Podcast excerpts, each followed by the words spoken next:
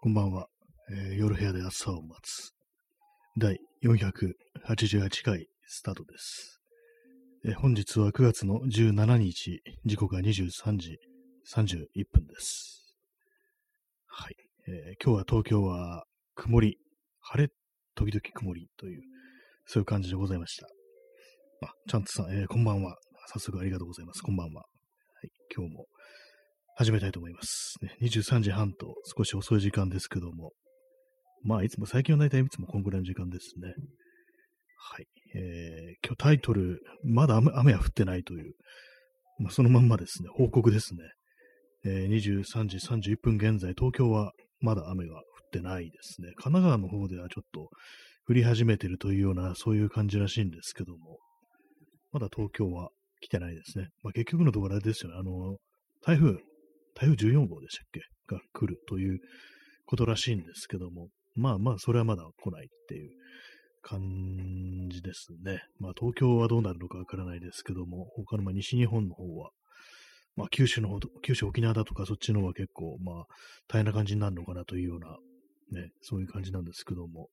まあ、東京って、まあ、台風来たりはしますけども、まあ、そんなにはね、本当ひどいことにはなったことがまだあんまないようなね、そういう感覚があるんですけども、まあでもその地方によっては、それこそ沖縄だとか、ね、こう、まあ西日本の方は結構なんか水害みたいなことが結構、特に近年はなんか割とあるようなね、なんかそんな感じなんですけども、まあ何事もなく終わってくれればいいなというね、そんな感じですね。大体まあこのぐらいの時期から台風が増やし始める感じで、えー一番なんかこう強かったのが、2019年の、ね、ちょうど今頃の台風がなんか結構、結構なことになってたような、そんな記憶があります。はい。その2019年の台風の時に、こう、あれなんですね、その雨が降ってる時に、なんとなくベランダ出てみて、で、ちょっと雨に打たれてみたんですよ。なんでだって感じですけども、それやったらなんか急になんかこう、ね、まだ9月ですから、通にまあね、ちょっと暖か、暑いというようなね、こう時期のはずなんですけども、急になんか体が冷えてガタガタ震えるなんていうね、そんなことがこうありましたね。だからなんかこう、冷たかったんでしょうね。あの、あの雨の粒がっていうね、ことを思うんですけども、なんかたまにあの時のね、激しい雨のことを時折思い出すことがあります。はい。ね、まあ、別にいいんですけどもね、そんなにあの、ね、こう、東京はまあそうでもなかったっていう感じでしたけどもね、まあ、あの時はでもあのー風が強いから本当窓ガラスを注意しろっていう、あのテープとか貼っとけっていうね、なんか物がぶつかったりして割れた時に、あの破片が飛散しなくて済むっていう、そういうことでなんかこう、バッテンになんかテープを貼る家とか結構あったりして、今でもね、あの時のこう、そのまま貼ったテープというものがそのままになってるね、家とか、結構ね、ありますよね。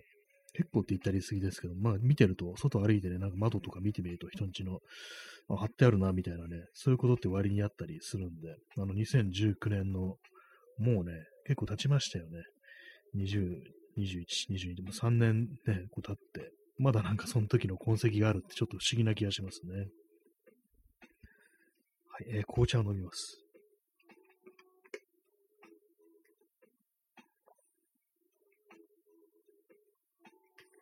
今日はあの1リットルのボトルの中に、あの紅茶のティーバッグを2つ投入して、こう、水出しでやっております。ね、チャンツさん、えー今日は紅茶なんですね。あ、そうなんです。今日は紅茶でこう言っております。しかも水出しのね、こう、紅茶という感じで、まあ、ちゃんと出てるかわからないですけども、一応なんかこう、色は、色はついてますね。色はついてますね。これ、あの、1日置いたとかじゃなくて、普通にあの、夜、夜ね、まあ、うん8時ぐらいにこう、投入、投入してティーパックを、で冷蔵庫の中に入れといたんですけど、まあまあでもそれでも紅茶っぽいね、風味というものは、それなりにこう出てるというね、感じでございますね。まあ水だとちょっと味気ないなというふうにこう思ったんで、まあ昨日は水を飲んでましたけども、ねまあでもあのーコーヒーをね、コーヒーを別にこう、立ってるわけではなく、なんか2日くらいね、コーヒー立ってみたんですけども、なんかあんまりそんな変わんないなと思って、結局また飲み始めてしまいましたけども、まあ今日はあの、こう、なんかガブガブ行きたい気分であるということで、あの紅茶にしております。はい、まあ、紅茶もカフェイン入ってますからね。まあ、コーヒーよりはまあ少ないのかもしれないですけども。まあでも1リットルの水にティーバッグさつだとちょっと少ないかなっていう、もう少しね、3つぐらい入れてもいいのかもしれないです。そのぐらいやった方が濃く出ていいのかなっていうね、ことは思いますね。ボトルの色があれなんですよ。あの、青いんですね。私のそのボトル、ナルゲンボトル1リットルの。その色のせいで、あの、ちゃんとなんかこう、その色が出てるか、あの、出て、ちゃんと紅茶のね、色になってるかどうかっていうのはあんまこうわからないもんですから、もしかしたらすごいね、濃い感じになってるかもしれないですね。え P さん、え、紅茶の方がカフェイン多かったような、あー、なんかそんな話を前にしたような気もしますね。な、なんか、どこで話したのかわかんないですけど、もしかしたらこの放送とかかもしれないですけども、なんかね、あったような、そんな説もあったような気がしますね。説ってなんて感じですけども。どうなんですかね。同じぐらいなのかなっていうね。まあ、あの、緑茶とかの方がなんか少ないっていうようななんか、まあ、それさちょっと曖昧ですけども、なんか本当にカフェインの王様っていうと、なんかこう、コーヒーっていうね、勝手にまあ、すり込みみたいになるかもしれないですね。まあ、わかんないですけども、ね、こう、まあ、コーヒーばっかりだと飽きるので、紅茶にしたというね、感じですね。えー、チャンツさん、えー、水出しアイスティーいいですね。そうですね、水出しね、結構ね、そうでいいですね。割になんかいけるんだっていう感じで、今までだと結構ね、あの、あれですよね。水出しってなんか結構時間がかかるんでしょうとか、なんか本当になんかこう、2日ぐらい置いとかなきゃダメみたいな、なんかそんなような思い込みあったんですけども、ま、別になんかね、こう、数時間でもいいんじゃないっていうね、そのぐらいの軽い気持ちでやっていこうなんていうね、そんな感じで、まあ、こう、作っていく方が気楽でいいよなと思います。実際まあ味が違うのかもしれないですけどもね。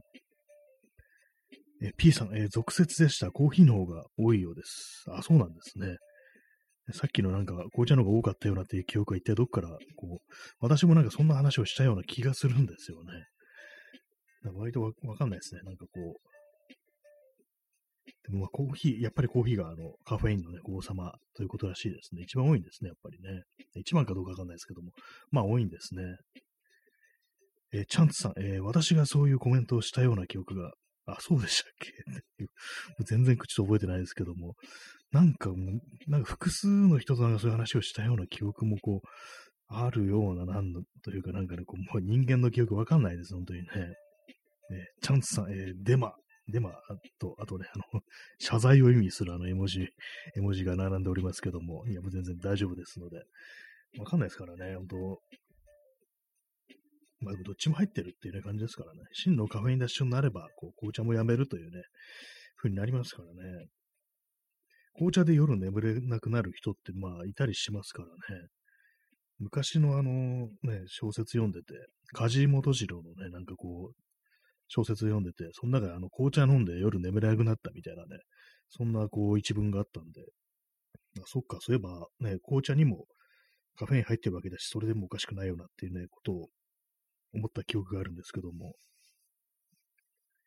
まあ、いずれにせよね、もうこう、完全な紅茶立ちをし、カフェイン立ちをしてるわけじゃないから、まあ、いっかっていうね、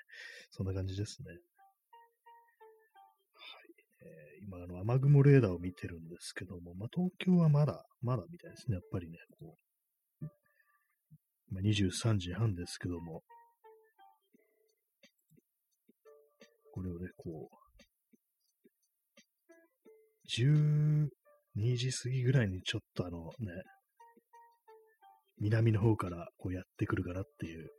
感じでありますね。でもなんかそんな、あの、ずっと降るような、ね、感じではなさそうですね。本当に。まあ明日なのかなっていうね、気がします。明日はなんかね、降水確率100%じゃなかったかな。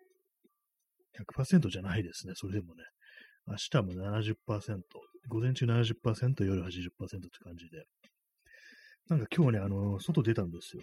新宿にこう、魔界都市新宿に行ってたんで、行ってきたんですけども、まあ、何をしに行ったかというと、何でしたっけ？なんかあの、そう、レターボケースとかそういうものをなんかこう、その、無印だとか、まあそういうところに、イケアだとか、まあそういうところにちょっと見に行ってみようかなみたいな。まあ、正直あんま買う気はなかったんですけども、まあそんな大したもんないだろうと思って。で、あとなんかこう、まあ、その適当にこう見て回るというようなことをするために、こう新宿にこう行って、で、まあサクッと帰ってこようという、夜になったら雨降りそうだからサクッと帰ってこようっていうね、そんな感じでこういたんですけども、今日降りませんでしたね、普通にね。なんか、こう、損したような気がしました。だったらなんかちょっともう少し遠出してどっか行った方が良かったなっていうふうに思ったんですけども、雨をね、どうしてもね、こう恐れてしまいますね。そう自転車で移動してるとその雨が大敵なもんですから、やっぱりなんかその辺ね、こう、先回りして考えてしまうということがあり、でね、普通に出てりゃよかったなと思いました。まあそんな行くとこないんですけども、思いつかないんですけどもね。紅茶飲みます。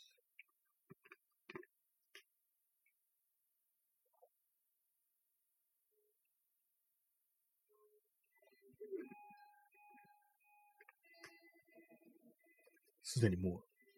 う 500ml ぐらい飲んでるっていう感じですね。え P さん、えー、思い切って遠出すると早くから雨降る説。あ、もう今日は行くぞってなると、まあ降り始めるってそういうやつですかね。なんかそういうのはね、人によっては結構、それこそ雨男とかじゃないですけども、そういうことって割とあるようなね、そんな感じですよね。私もなんか思い切って遠出して、で、まあ、帰、よし、帰るぞってなったら、豪雨みたいなのが割とあるような気がしますね。もう半半端ない豪雨みたいな、それがもう。で、結構その微妙なところで降り始めるみたいな、このままなんかね、こう、ね、無理やりね、強引に家まで帰るっていうこともね、考えもまあ、ありかなっていうぐらいの距離で豪雨になって、あ、もう濡れたからもうどうでもいいって感じで、まあ、そのままなんか、うん、ね、なんかこう水の中落ちたみたいな感じで帰るってことはたまにあるんですけども、なんかね、そう、普通になんかね、ポツポツ程度で収まる時もあるんですけど、たまにそういうのね、出くわしますね。すごい豪雨みたいな。やっぱりこう雨にね、雨に弱いです、本当にね。まあ、電車で外出してるからといって、まあ、雨から逃れられるわけではないですけども、やっぱ外でこう出ると、こう、ね、なんか傘さし、傘さしても私、なんか濡れるんですよね。頭以外で基本なんか全部濡れるみたいな感じになって、なんか差し方が悪いのかもしれないですけども、あるいはまあ、その、ね、傘がちっちゃいかっていう感じなんですけども、なんかもう結局濡れるんだから、もうどうでもよくないみたいな感じになるんですよね、大体。大体なんか桃ぐらいまでなんか知んないけど濡れてるみたいなね、感じになるんですよ。あと腕もなんか濡れてるっていう。何なんですかね、あれはね、ほんと。まあ、そんな感じで、まあ今日はね、今日はあのちょっとあのー、失敗しましたね。失敗、失敗じゃないですけど、もう少し外にいてもよかったな、なんていうふうに思いました。まあでも別になんかこう、一応なんか IKEA だとか無印だとか東急ハンズだとか、あとニトリだとかね、こう、一通り見て回って、っていう感じだったんですけども、なんかね、こう別に何も買いませんでしたね。何を、何をそもそも買うと思ってたんだっけみたいなこと思うんですけども。まあ、レター、レターボックスですね。レターボックス。そう紙とか入れておくためにね、こう、なんか入れね、こう見てたんですけども、えー、チャンツさん、えー、いい感じのものは見つかりましたが、まあ、それもなかなかったですね。レターボックスに限って言えば、なかったですね。なんか他のもので、あの、イケアであの、植木鉢、植木鉢というか、なんかブリキのね、ちっちゃいバケツみたいな、それあの植木鉢代わりに使う、ね、やつなんですけども、それ置いてあって、なんかこれちょっと買おうかなみたいなことを思ったんですけど買いませんでした。な、なんでそんなもん買おうかと思ったかっていうと、あの、あれですね、あの、なんか物を洗うときに、つけ置きしておきたいもの、あの、キッチンハイターとかになんかこう、つけておきたいものってなんだって感じ、話ですけども、なんかその、台所周りのね、なんかものとか、ちょっとあの、つけ、つけ置き洗い、つけ洗いしたいものがってあると思うんですよ。そのなんか頑固なね、汚れのものだとか、そういうもの、それをなんかこう、入れておくために、こう、買おうかなって思ったんですけども、いや、なんかペットボトルを、ね、1.5リットルのペットボトルの上の部分だけ切って使えばいいっていうね、そういうこと、そういう風な感じになってしまい、ね、あとなんかその、金属製のね、ものになんかこう、キッチンアイテムとか注いだらなんか、錆びやすくなるのかなみたいなね、なんかそういうことも思ったりしたんで、で、あとこれなんか水とか漏れてこないだろうなっていうのがあんまこう確証が持てなかったんで、結局、こう買わないでね、なんか、帰ってきましたね。まあ、基本必要ないっていうね、そういうことなんでしょうけども、ね、まあ、これがあの、なんかちょっとしたあの観葉植物とかそういうものを育ててる人間だったらね、これは、こういうのあったらちょうどいいなって思うんでしょうけども、そういうことしてないのでね、何もこう、買わずにっていうね、感じでしたね。ほんとなんかこう、最近なんか物をね、見て、ちょっとね、あんまこう気持ちが上がらないっていうか、最近なんかちょっともちょっとあれですね、文、文具的なものは少し見るようにしてますね。今日もあの、東急ハンズで、前に話したんですけど、あの、つけペンっていうものがあると。そのインクにね、こう、チャポンとつけて、こう、インク吸い上げさせて、それで書くっていう、万年筆とは違うんですけども、万年筆みたいなものは、あの、中にね、こう、インクを注入するって形なんですけども、つけペンっていうのはそれこそなんかインクにチャポンとつけて、それで書くっていうね、ものらしいんですけども、まあ、それ買おうかなってちょっと思いつつ買わずに帰ってきたというね、感じですね。なかなかいいものっていうのはなんかやっぱりこう、なかなか見つからないというか、私のなんかこうね、こう、私の感覚で言うと本当にあのー、郊外のね、なんかリサイクルショップだとか、やっぱああいうところの方がね、多分いいんでしょうね、なんか。掘り出し物じゃないとなんか嫌みたいな、普通に言ってる企画品っていうのはあんまりこう手が伸びないっていう、まあそういうのがあったりするんで、なんかボロいものの中からなんか使えるものを見つけるっていうのが、それがなんか一番楽しいような気がしますね。まあ、新宿近辺にもリサイクルショップみたいなものがいくつかこう、あるんですけども、まあまあね、こう、まあまあ、結構あれなんですよね。冷蔵庫だとか、まあ、洗濯機だとか、ベッドとかね、結構大物が置いてあるようなね、こう、お店がこう、ね、あったりして、そういう感じじゃないんだよなっていうね、ところなんで、細々したものがあるといいんだよなって感じなんで、やっぱりこう、そういうのはね、やっぱこう、郊外のね、お店行かないとないよなっていうふうに思いますね。そんな感じ何もね、何も見つからなかったという、ね、こう、そんな一日でした。なんかこう、あれなんですよ。何何かね、こう、頭の中ではなんかああいうものあったらいいなみたいなのがあるんですけど、大体行くとまあ忘れるんですよね。なんだっけ？っていう。今日なんで IKEA にいるんだっけ？みたいなこと思っちゃいましたからね。あと前に、こう、私あの道端で、あの、引き出しみたいの拾ったんですよ。金属製の引き出しというか、ラックというか、なんかそれをね、こう、なんか捨ててあったんで、拾ってきて使ってるんですけども、今日なんか IKEA 行ったらそれがありましたね。あ、これ IKEA のやつだったんだっていうね、感じで、も金属製の割としっかりした感じの、こう、ラックみたいので、工具類をね、そこにしまってるんですけども、これなん、どこで売ってるもんなんだろうなってことは前から結構思ったりしたんだけど、ですけども、なんか今日、IKEA に行ったらそれがあるっていうね、感じで、あお前、お前、イケア出身だったのか？みたいなね、なんかそんなこと思いましたね。確か値段はね、2000円ぐらいで、まあ、得したなというふうに思いました。最初2つね、セットで落ちちゃうんですけども、最初1個持ってって、ね、こう、まあ、そこに1つ取り残されたんですけども、あ、これ1個ある、あって結構使いやすいからもう1つも拾ってこようかなと思ったら、なんかもう誰か持ってったみたいになくなってましたね。なんか使えるもの、使えるものっていうのはね、割にこう、みんな持っていくもんだなと思いました、本当に。ね、でもなんか、イケア、イケアのなんか、製品って 不法投棄されてる確率がなんか高い気がします。なんか前も見たことあるんですよね。なんかあの、ね、あの、イケアのウェブサイト見せたら、これ、前にあそこで捨てられたあれじゃんみたいな、そういうのがね、結構あったりして、なんか捨てられやすいみたいですね。なんか組み立て式だけど、一回ね、こう、組み立てて、ばらすことができないっていうか、ばらしちゃうと、また再度同じ形に組み上げることができないみたいな、一回こう切るのね、そういうものだっていうのもあって、そういう感じで捨てられやすいのかもしれないですね。もうなんか、こう結構ね、なんか IKEA はよく捨てられてるというね、感じがしますね。あ、P さん、えー、延長、30分延長チケット、ありがとうございます。そしてついにあの、200枚行きました。すごい、ありがとうございます。最初100枚、100枚行ったらすごいなと思ったのが、今じゃ200枚というね、感じでね、こう、ね、今じゃ200枚というフレーズで、あのあれを思い出しましたね。あ、P さん200ゲット。ありがとうございます。200、200ゲットっていう、ね、なんか、イニシエの2チャンネル風のね、感じですけども。えーチャンツさんゲト。そうですね。2ちゃん風に言うとゲトですね。200ゲトっていうね、感じですね。最近もまだあるんですかね今でもあるんですかねああいう文化っていうのは。なさそうな気もしますけども。とというか人がいるのかなって感じしますけどもね。今なんか思い出したっていうのはね、こう、あれですね。今じゃ、今じゃなんとかかんとかで思い出したのが、あの、宮脇宏の酔いと負けの歌でね、こう、あれですね。あの、今じゃ機械のエンジニアっていうね、なんかそういうフレーズがあって、そうか、昔はエンジニアというと、まあ、まずは機械だというね、感じがあったのかなというふうになんか思ったんですけども、まあ、まあ、それだけですね。特に何の広がりもないですけどもね。えー、P さん、えー、ひろゆきの玉ゲト。ね、ひろゆき、ひろゆきの玉、睾丸ですかね。ひろゆきの睾丸をね、ゲットするという感じでね、ひろゆきとは何だったのかという感じでね、なんかあの、ひろゆきのね、モノマネしてる芸人とか、バイトなんかあったりして、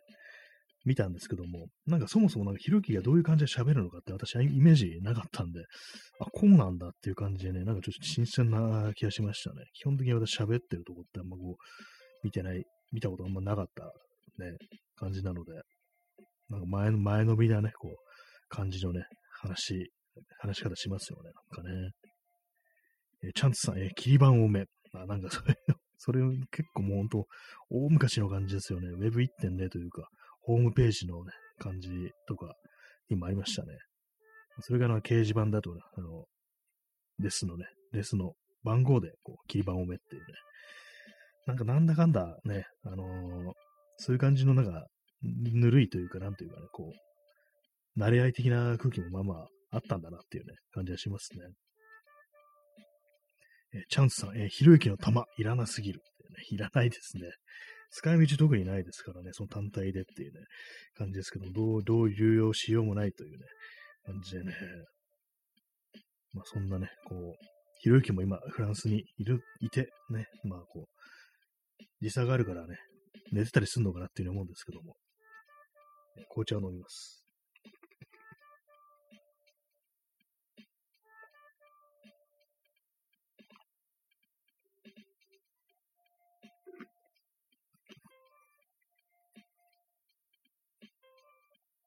残り 400ml で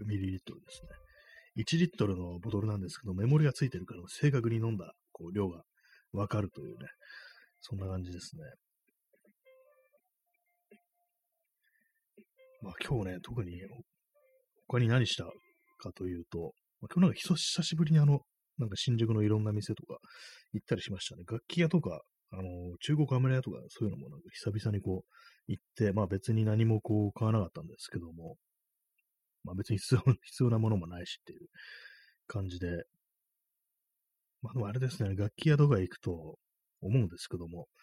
やっぱりあの、でかい音出さないと、なんか、上手くならないよなっていうね、ことは思ったりしますね。私なんか部屋で本当に、ね、エレキギターとか、音出さないでね、何にも繋がないで生音でなんかペチペチ弾いてるっていうね、ことが多いんですけども、やっぱりそれだとなんかね、上達しにくいんだろうなっていうまあ、ね、こんだけ長くやって上達すんでもないですけども、ログに練習もしてないんですけども、でもやっぱ近道としてなんかでかい音出せるっていう環境はまあありそうな気がしますね。まあ、ただ一説に、あの、でかい音出すといろいろごまかしが効いちゃうから、なんか、自分が上手くなったような気がするけれども、実はそうでもないから、だから小さい音で弾いてみろなんていう話をね、誰かどっかギタリストがなんかね、こう言ってたような気もするんですけども、でもまあね、ちょっとこう、でかい音出すっていう経験、ね、こう、はあっていいよなっていうこと思うんですけども、でも日本ってね、日本のなんかこう、環境ってのはあんまそういうのを許さないところがありますよね。まあ、外国とかでね、結構その、好きに大きい音出せる空間があるようなところっていうのは、やっぱりそう、プレイヤーの層が厚いみたいな、なんか、そういうこと聞いたりしますからね。やっぱりこう、そのやる人がやりやすい環境がね、ちゃんとあると、こう、やっぱ人口も増えるみたいなね、そんな感じのことはね、あるらしいですね、やっぱりね。まあ、どうなんですかね、昨今の、こう、ね、感じというか、なんというか。まあでも逆に今なんかこう、あれですかね、パソコンとかに繋いだりして、アンプとかじゃなくてもなんかそのアンプシミュレーターとかそういうものが充実してるから、結構あのー、ね、疑似的にですけども、なんか大音量でやってるような、なんかそういう感覚っていうのは得られるのかもしれないですね。なんか一時期こう、あんまりね、こう、まあ音楽やるっつったら、こう、ね、デスクトップミュージックで打ち込みだみたいな感じで、あんまその楽器ってものをやる人がなんか少ないのかなみたいなことを思った時期もあるんですけども、なんか近頃そうでもないような感じがします。なんかいろいろこう、YouTube とかでなんかギターとかね、なんかこう、弾いてる動画とかね、こう、見たりしてると、結構その、まだまだこれから始めましたみたいな、結構ね、若い、若い人っつったらあれですけども、なんかそういう層にもなんかまだまだこうギタープレイヤーというか、楽器をやる人ってのはまあまあいるんだなっていうことをね、ちょっと思ったりしますね。まあ、まあよくわかんないですけども、ね、YouTube の本当ね、印象でしかね、こうないですけども、まあなんなんかこう、ちょっと前に比べたら、こう、あれですね、こうやってる人が多いような、なんかそんな気がします。えー、そして、えー、チャンスさん延長して延長します。ありがとうございます。今一瞬忘れてました。いつも大体1時間のね、あれをこう、延長するようにしてるんですけども、ね、延長させていただきました。あ、そしてチャンスさん30分延長チケットありがとうございます。ね、もう、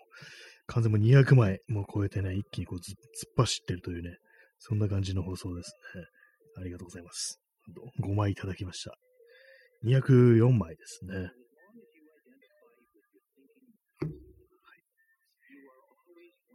えー、紅茶の入ってるボトルを振ります。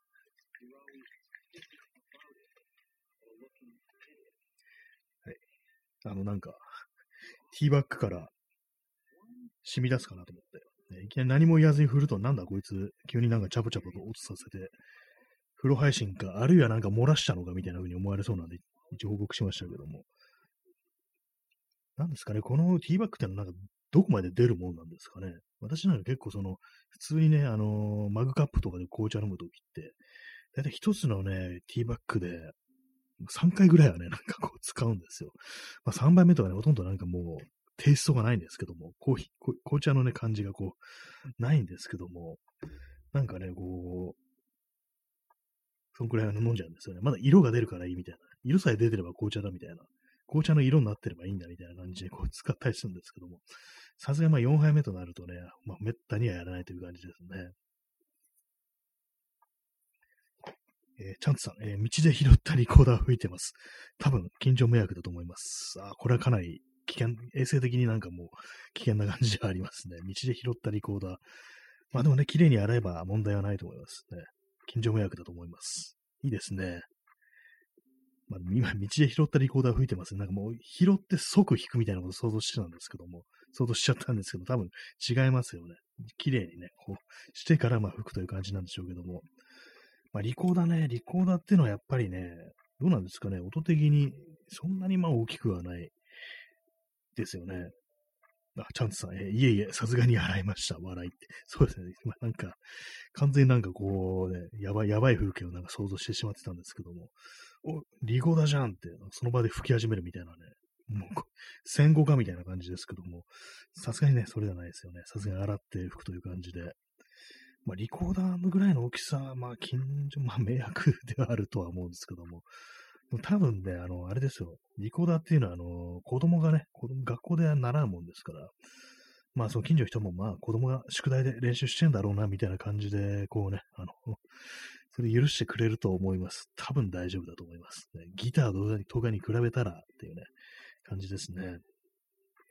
まあ、楽器やそうですね、本当にまあ音っていうのはね、こう、問題ですからね。まあ、公園にね、結構あの管楽器とかね、公園で練習してる人いますからね、トランペットだとかバイオリンだとか、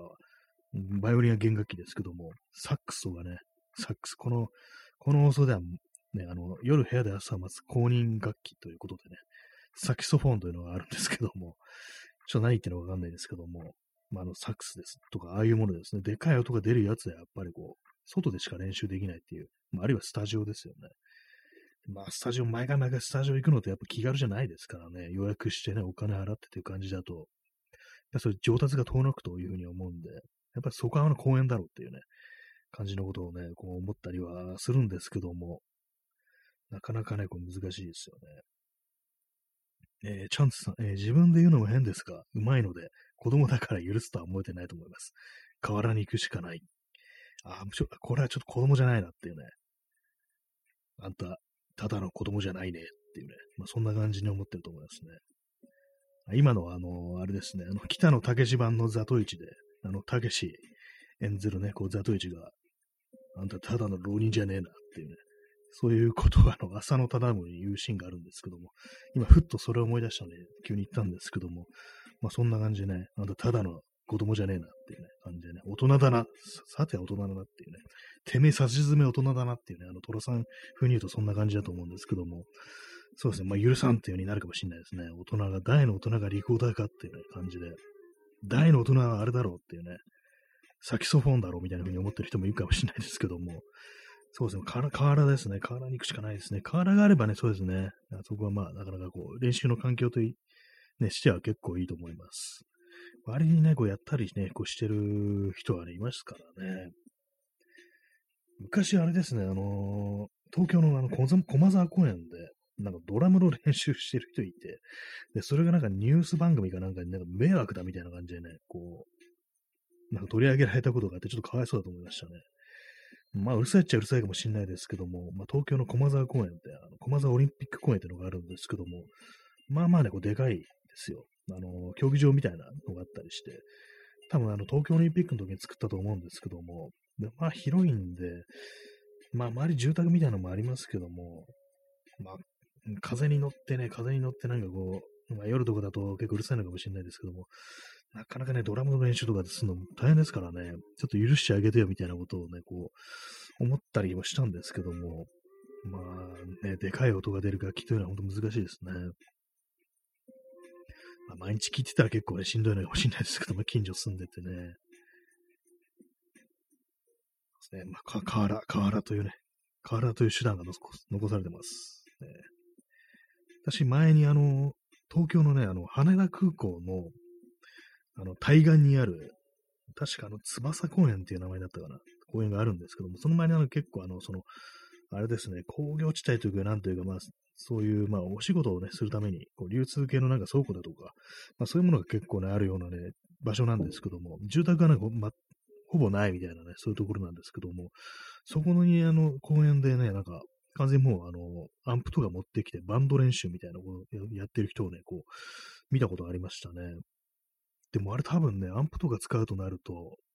ね、あの、多分発電機とかは必要だと思うんですよ。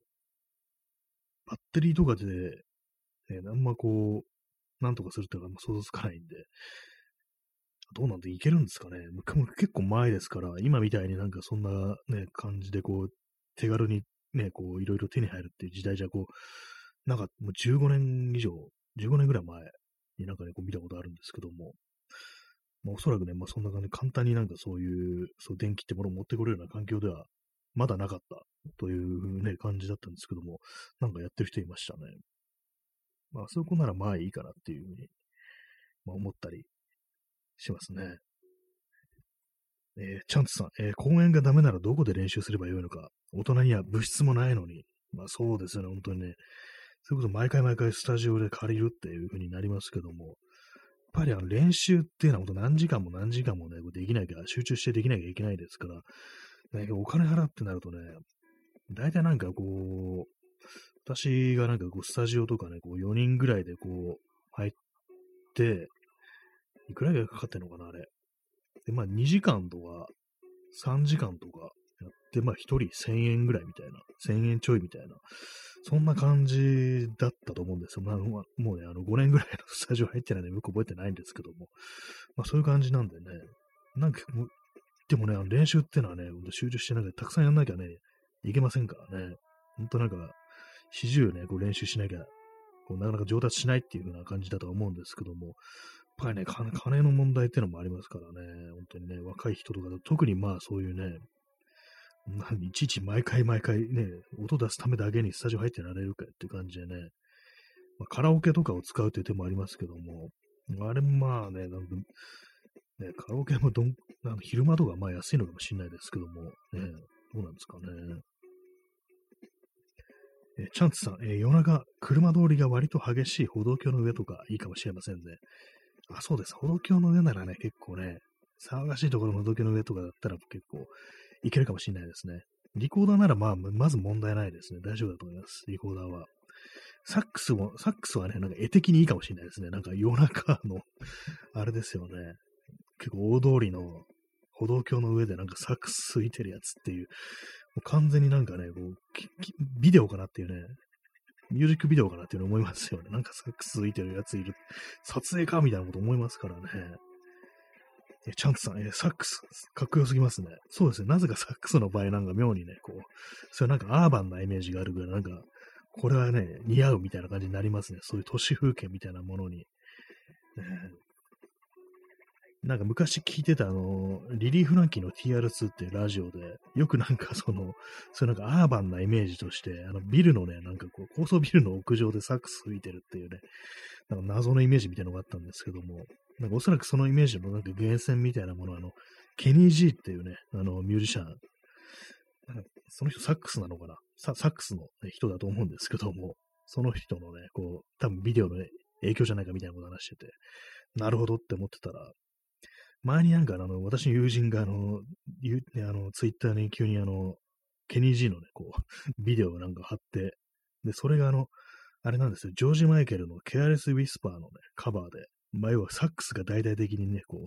フィーチャリングされてるというね、曲なんですけども、それのなんかね、かなりなんか変な、いかれた感じのなんか、ちょっと面白いなんか、ビデオで、割になんか、それ、それからなんかね、サックスとかなんかでも自分の中でね、こう、存在感が増しましたね、なんとなくね。あ、姫野さん、えー、こんばんは、こんばんは。もしか、お初ですかね、姫野さんはま。結構、あの、わけのわからんことをね、こう毎、毎晩毎晩述べてるというね、そんな感じの放送なんですけども、もしよかったら、あの、聞いていっていただけたらというふうに思います。ありがとうございます。はい。今、あの、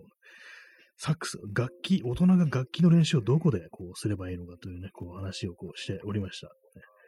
あ、姫野さん、絵文字ありがとうございますね。笑ってる絵文字、絵文字というか、絵文字ですね。そうですね。ありがとうございます。そうなんですよね。練習場所がないっていう問題はもう、まああるんでね。絶対なんかこう、管楽器系だと生、音を出さざるを得ないっていうか、まあなんかミュートと、ミュートするトランペットとかなんかそういう、あるみたいですけども、でエレキギターとかと違ってヘッドホンつけてどんどんこうのっていう風にね、こう、できないところありますからね。まあそれもあって多分プレイヤーの自分がちょっと少ないのかなっていう風にこう思うんですけども、まあ、そこやっぱ解決してくれるのは歩道橋の可能性があるというね。なんかアーバンだからね、いいだろうみたいなね、絵的になんかこう、なんかこういうビデオありそうみたいな、そういう一点で乗り切っていくみたいなね、もう迷惑とかじゃなくて、あの、これあの、そういうあの、生命体なんですみたいな、そういうところね、注意されてもね、こう、乗り切っていく感じではね、乗り切っていく感じにした方がいいのかもしれないですね。トランペットもまあまあいけてますよね、基本的にね。あれもね、なんかあの、クワマンの、クワマンみたいな格好してね、サングラスをかけて、髭とかあやしちゃ多分許さ、許してくれると思いますね。ね姫野さんね、サックス、笑い。そうなんですね。っていうね、サックスのね、ちょっと今話をしててね、あのね、練習場所が問題だということでね、歩道橋で、歩道橋でやってりゃ、やったりやっていう、ね話がこう今出てるところなんですけども、えー、P さん、えー、警察はアーバンを許さない。そうですね、警察が問題なんですよね。一般人はね、その、ケニー G だっていうふうにね、許してくれても、警察にケニー G は通用しないですからね。やっぱりね、こう、難しいところですよね、あの対策っていうのが。ね、P さん、左手がサックスになったら人間、左手がサックスになった人間なら許されるかも。まあ、そうですね、これ、これあの、私の体の一部なんで、みたいなね。サイコ、サイコサックスってね、あれですよ、あの、コブラの最後眼よろしく精神力で弾く、吹く、これ楽器だからみたいな。これは俺の体の一部なんだっていうね。そんな奴いる、いるかってね、言われてね、いるさ、ここに一人だっていう感じでね、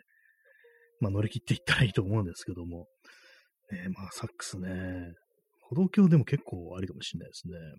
まあ人来たらどうするみたいなね、ことありますけども、例かなと思いますよね、多分ね、登ってきたらね、そんなことやってるって、これあのなんかあの、ね、志半ばで死んだなんか、こう、ミュージシャンの例だろうみたいなことにはなると思うんですけども、今ね、こう自分が 実際そういう光景目にしたらかなり怖いですね、よく考えたらね。でまあ、夜、夜にね、歩道橋を渡ることはまあまあありますけども、登ってね、なんかこう、いたら、まあ引き返すかなっていうぐらいにはなりますよね。あと、歩道橋ってあんま幅がないですから、あの、すれ違う時にね、結構大変ですよね、あれね。あ、チャンツさんね、運転してて発見しても怖いですよね。それ怖いですね、かなりね。なんかこう、あれなんか歩道橋の上に何かこう、動いてる人影があるってなったら、あ、サックスだ、みたいなね、ことあったら、やっぱ霊かなと思いますよね、なんかね。いかな、いかなるプレイをしてるのかちょっと気になりはしますけども、ね、まさかあんなところにいるわけないんだ、サックスを吹いてる人がっていうね、まあ、ちょっと稲川淳二風に言うとそうなりますけども、言えるわけないんだよ、あんなのっていうね。なんかあの、稲川淳二のね、あの、怖い話でね、あの、歩道橋出てくるね、怖い話で、あの、女王のための歩道橋っていうそういう話があったと思うんですけども、なん、なんじゃそりゃっていうね、女王のための、ね、歩道橋っていうなんか変なタイトルですけども、なんか要はその、安全のための歩道橋っていう垂れ幕みたいのが、一部分なんかね、こう、切れたり垂れ下がったりしてただかなんだかで見えなくなって、それがあの女王のための歩道橋に見えるっていうね、なんかそんなよくわかんないなんか話だったような記憶があるんですけども、まあ今なんか外から変な声が聞こえてきて一瞬びっくりしました。怖い話してるんで。はい。ね、まあそういうのがありましたけどもね、歩道橋っつったらなんかまあこう、割に怖い話あるかもしれないですね。ちょっとあの、あこれ、これ本当に汚すぎる話なんですけども、確か歩道橋の思い出、ね、結構ね、子供の頃の思い出なんですけども、歩道橋の上じゃなくて、下の、階段の影で、あの、用を足している人がいたというね、ことがあったんです。これ確かね、前にね、話したと思うんですけども、それはあの、立ち小便とかじゃなくって、あの、台の方をね、なんかやってる人がいて、で、昼間ですよ。昼間だったんですよね。で、その人の目があったというね、未だになんかちょっとうっすらね、こう、思い出せるんですけども、なんかね、うん、たまになんかそこ通るんですけども さすがになんか思い出さなくなってたんですけども、今思い出しちゃいました。なんか、そういえばあそこの、あそこの歩道橋で子供の頃、なんかね、こう、ね、そうですね、チャンスさん、昼間の人糞、そうですね、あの昼間の人糞目撃情報、ね、すごいって、ね、ギフトいただきました。ありがとうございます。ね、それがあったんですよね。えー、ちなみにあの、明治通りです。東京の明治通りですね。はい。ね、そこまで、うん、言っておきます。まあ、どれだけあの人が多いかというね、普通に昼間の明治通りどんだけ人が普通に取るかということがね、わかる。東京の人は割とわかるかなと思うんですけど、まあ、ここでか、みたいな感じで、まあ、イコール、ね、こう、我慢できないって、もうね、そこしかなかったということなんでね、まあ、こう、仕方ないのかなと思うんですけども、やっぱりその辺のね、こう、ね、催した、催すということについて、やっぱり人間、こう、ちょっと甘くね、していこうっていうことは思いますからね。たまにね、定期的にありますけども、あの、電車のね、こう、運転手さんがこう、催したことによって電車が遅れたみたいなね、そんなん仕方ないって思いますよね。こう、だってもう、うんこしたいんだから仕方ないじゃんっていうね、感じのこと思いますからね。それはもうしょうがないよって。それを織り込んでなんか人間の社会というものはこう、動いていくべきなんじゃないのかっていうね、うんこ前提で、ね、やれよっていうね、世の中はっていうね、社会はうんこ前提でやれよっていうことをまあ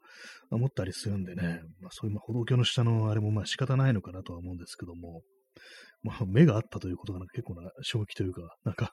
あの人もなんか何を考えていたのかというね、何を考えていたのかも何、何もね、いや、見ないでくれっていうね、感じのこと思いますからね、基本的にね。すいませんでしたって感じですけどもね。今度あの、通ったら、あの、その跡地をね、こう、写真撮ろうかなと思います。ね、はい。まあ、そういう感じで、やっぱりこう、昼間ですからね、それがあの夜、夜になってね、楽器やってる人いたら、やっぱまあまあのね、感じですよね。でもなんかもし自分がそのね、あの、その手の楽器とかね、トランペットとかサックスとかね、やることになったら、一回そこで吹いてみたいという感じはしますね、なんか。もう練習うんぬんじゃなくって、ここでなんとなく吹いてみたいみたいな、なんかそういう絵絵絵が欲しいみたいなね、なんかそういう気持ちになりそうな感じありますね。謎のね、こう管楽器のね、なんか魅力みたいな感じですけども、ね、それこそね、こう、高層ビルの屋上だとかね、そういうところで吹きたいなっていうね、えー、P さん、えー、トイレ前提の社会、トイレ休憩時間や誰もが使えるトイレでなく、おむつ着用の強要。ああ、なんかそれあれですよね。本当なんかあの、労働におけるね、あの、そういうのありましたからね、本当にね、おむつ、強要じゃなかったけれども、トイレ行かせないもんですから、結局おむつ履くしかなかったなんて、そういう、どっかありましたよね、なんかそういう事件の。それ外国、アメリカだったような気がするんですけども、そんなんで人間に強いるね、会社には、今すぐ、ね、こう、あれですよね。ミサイルを撃ち込むべきだと思いますね。普通になんかもう、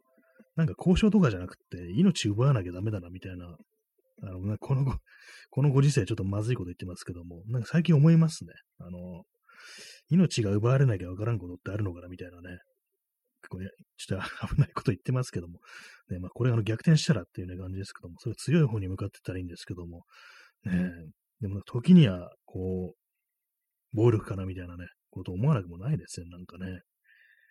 まあそういう人をね、トイレに行かせるような社会っていうのはね、爆砕されて叱るべきだっていうね、感覚はやっぱりこう、ありますね。じゃあなんだ、お前はうんこしないのかよってね、感じでね、こう、あれですよね。そうですね、P さん、衛星軌道上からの、ね、衛星軌道上からの、ね、人糞爆弾という感じでね、こう、そうですよね。そういう、そういうね、こう、環境を持った、環境じゃないや。そういう環境で人を働かせるような企業にね、置いてはもう、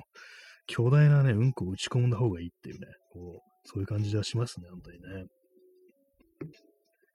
紅茶飲みます。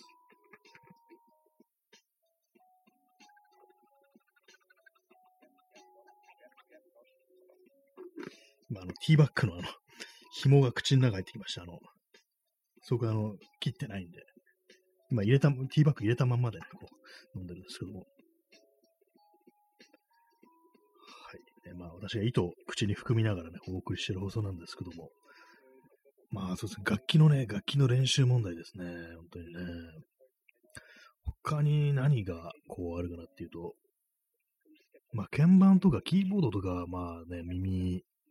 ヘッドホンとかね、そういうもんがだったりしますね。バイオリンも結構大変そうですよね。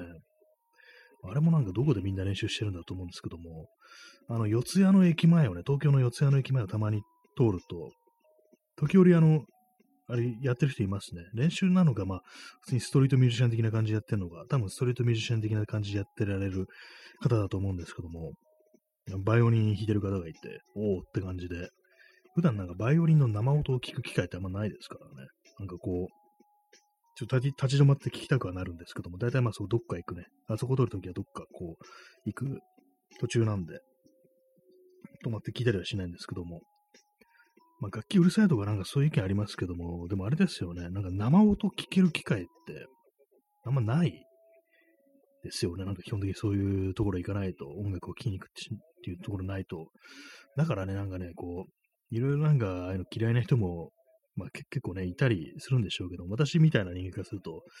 お、なんか人間が、人間が弾いてる、そのまま出しちゃう音だみたいな感じで結構感動するんですよ、そんだけで。リアルで弾いてるっていうね、生で弾いてる人がいるっていう感じで、割となんか聞きたいなって思うことがこうあるんですけども、まあ実際はその、そんな立ち止まって聞いたりだとか、あのね、お金入れたりだとか、まあ CD とか R、CDR とか買ったりすることってあんまないんですけども、まあでも、ああいうのある方が、まあ、ね、人間の社会としては愉快、愉快じゃないや、豊かだなっていうことはやっぱ思いますね。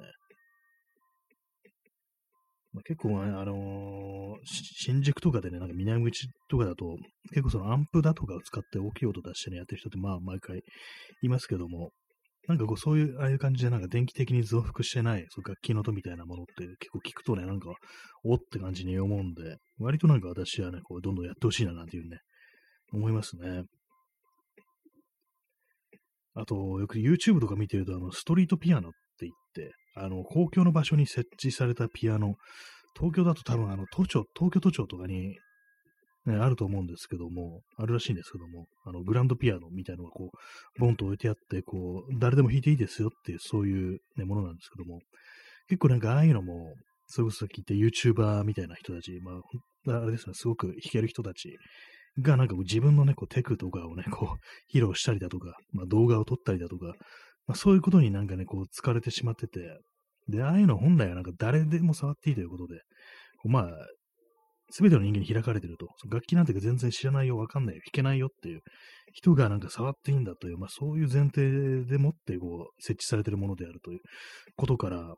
だからなんかそういうなんか上手い人がなんかこう占領するみたいなね、そういう感じなのがこう、よろしくないんじゃないかみたいな、なんかそういう議論がね、どっかでこうあったと思うんですけども、まあ、確かになっていうね、いくら上手いからといって、ね、他の人を押しのけて延々と演奏し続ける権利はないんだぞっていうね、そういうこと言ってると、ね、歩道橋の上で演奏させるぞっていうね、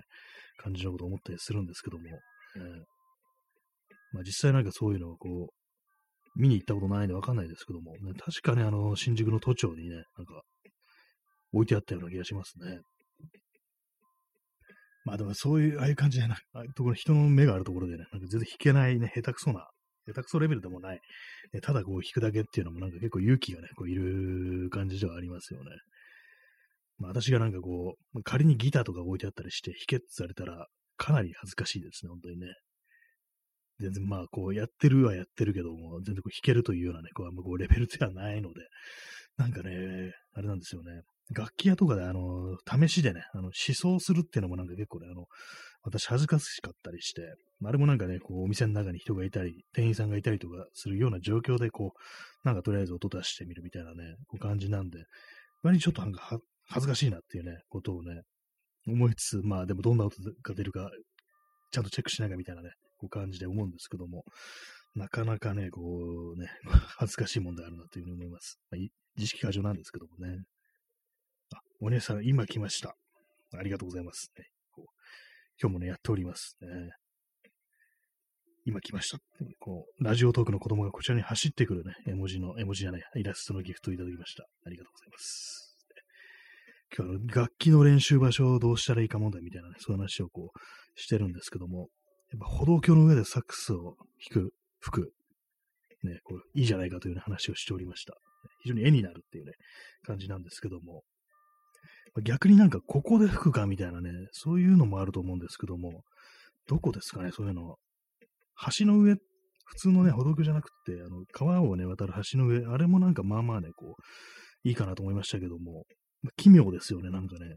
より一層奇妙な感じがします。ね、あの、歩道橋よりもね。えー、P さん、えー、30分延長チケット、ありがとうございます。もう206万円になりました。すごい数ですね。ありがとうございます。えー、お姉さん、ドラマティックですね。そうですね。歩道橋の上で、こう、サックスを吹いてる男。もう、あれですよ、あのー、車のね、ヘッドライトにこう照らされて、あの、ね、あの、シルエットみたいになってる、その あれですよね。もう横から、それを横から捉えたね、感じのこう映像ですけども、なんかこう、歩道橋の上で一心不乱にサックスを、サキソフォンを吹いてる男がいるっていうね、男じゃなくてもいいんですけども、女がいるでもいいんですけども、そういう絵、かなりね、ドラマティックだということで、それならね、もう結構ね、うるさくっても許してくれるんじゃないかみたいな、そういうことをね、ちょっと思ったりしますね。私の頭の中にこう浮かんでる、そのね、どこの歩道橋かっていうと、あの、甲州街道ですね。甲州街道。甲州街道上をね、あの、高速道路通ってますから結構暗いんですよね。暗いけれども、なんかあのー、街灯とかがね、あの、オレンジ色で、まあ、ちょっとドラマティックであるっていう、ね、そういうこともあるんで、あと夜もね、夜中も結構車通ってたりするんで、割となんかサックスの練習環境としては、まあ、いいんじゃないかなと思いますね。ただなんかあのー、空気は悪そうですね、本当にね。えチャンツさん、えー、新谷さんはサックスを吹くんですか？あ、これはね、吹かないんですよ。吹いたことないんですよね。私、管楽器はね、こう全然こう、やったことなくって、学校のそれこそリコーダーぐらいのね、吹くものといえば、それなんですよね。ちょっと興味はあるんですけども、なんかああいうものね、こう、ね、たまになんかその自分の聴くような曲です。ブラス的なものが入ってるね、それこそあの、ブルース・スプリングスティーンの、ね、 E Street Band なんてね、あれもなんかサックス、あの、クラレンス・クレモンズなんていうね、人がメンバーでいますけども、すごいいいサックスをね、吹くプレイヤーなんですけども、そういうの聞いたりすると、なんかちょっとサックスとかね、やってみたいなみたいな気持ちはまあ一時期あったりしたんですけども、結構ね、あのー、練習環境とか、あとなんか値段もちょっと高そうみたいなね、そういうイメージがあったりして、こうやったことないんですよね。私は結構あれなんですよね。肺活量がね、割とある方なんで、もしかしたらなんか、結構、すんなり吹けたりするようになるんじゃないかみたいなね、なんかちょっと都合のいいなんかそういう考えがあるんですけども、たまになんかね、中古の楽器屋さんとか行くと、割とその管楽器系のとかちらっと覗いたりしてみたりしますね。トランペットとかなんかちっちゃいのあったりすると、これってどういう音出んのかなみたいなね。これ買ったらクワマンになれるかなみたいなね。そんなことをちょっと思ったりするんですけども、サックスはね、吹いたことないんですよね。ちょっとやってみたいというね、気持ちは一応あるという。まあ、そうそうですね。もうその、買ったらね、もうあれですね、歩道橋で吹くしかないですね。歩道橋サックス練習配信みたいなことをやって、かなり異常者にこう、なりそうですけども、ね、途中でまあ、まず間違いなく警察が来るっていう展開が待ってそうですね。なんか危ないもの持ってないよね、みたいなね。危ないものってサックスのことですか？それともマリファナのことですか？みたいなね。そういう会話がなんかこう、配信されたりしたらちょっと面白いかなって思うんですけども。えー、お姉さん、えー、クワマンへの近道。やっぱりそうですね。やっぱクワマンになるには、そう、管楽器をやらないと、トランペットをやらないとというね、そういう感じですね。いいですね。クワマンになりたいですね。クワマンかっこいいですからね。歌も歌えますからね。歌も、あの、美声なんですよね。ちょっとあの、ね、トランペットだとか、あと面白いっていうイメージしかなかったんですけども、クワマン歌も歌えたんだみたいなね、まあそういうのありますからね。えー、チャンツさん、えー、新谷さんはテナーサックスが似合いそう。ありがとうございます。テナーサックス結構あの、低い、低い感じの音で、結構大きめ、大きめのやつですよね。確かあれ、あれがなんかいかにもサックスっていう感じの音が出そうで、ね、こう、良さそうですね。テナーサックス、いいですね。まあ、まああいうものね、なんかこう、ね、どれぐらいするんですかね。なんか、管楽器なんか掃除でなんかすごく高いみたいなこうイメージがこう、あるんですけども、実際はどうなのかというね、ことをね、思いますね。そして、えー、っと、延長します。その30分振るかどうかわかんないけど、とりあえず延長します。えチャンスさん、えー、ブリブリ言わせてみてほしいですね。人糞ではなく。そうですね。あのね、ブリブリ、同じ歩道橋でもね、そっちのブリブリは困るっていう感じで、ね、こう、わしの、わしのテナサックスじゃーって言いながらね、そっちをブリブリ言わせてるんじゃね、しょうがないんですけども、ね、本当の、本当の楽器の方、楽器の方出していこうじゃないかみたいなね、そういう感じですね。えー、音を、BGM をかけかけます。この時間に大体、こう、一周してしまうという、ね、感じなんですけども。まあ、ここであのサックスが鳴る曲をかけられたらいいんですけども、あの権利をクリアしてる音源をね、ちょっとも持ってないもんですから、ね。はい、ね、普通のいつもの曲です。まあでもいいですね。こういう、こういうなんか放送のバックになんかサックスの音とかが流れてくると割といいようなね、そんな感じがしますね。ケニー・ジーとかね、ケアレス・ウィスパーとかかけてみたいものですけどもね。お茶飲みます。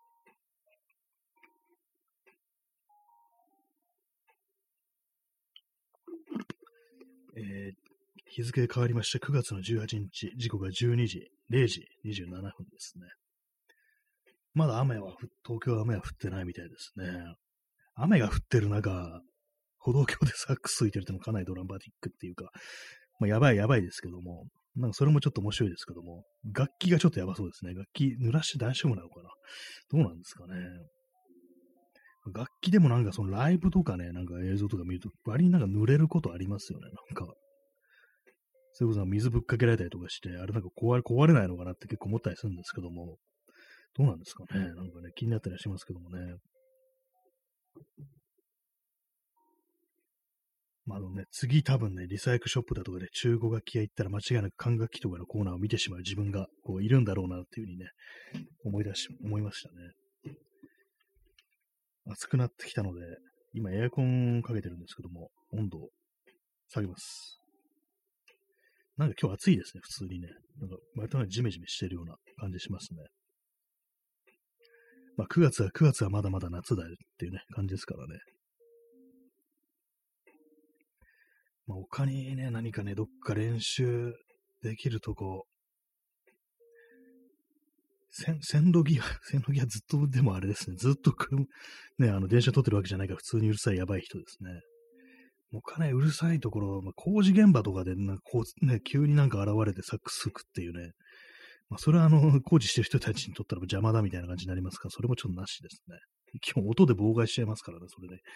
いくらうるさいっつっても、会話とかね、そう仕事上のやり取りを妨害する形になるんでね、それはちょっとなしですね。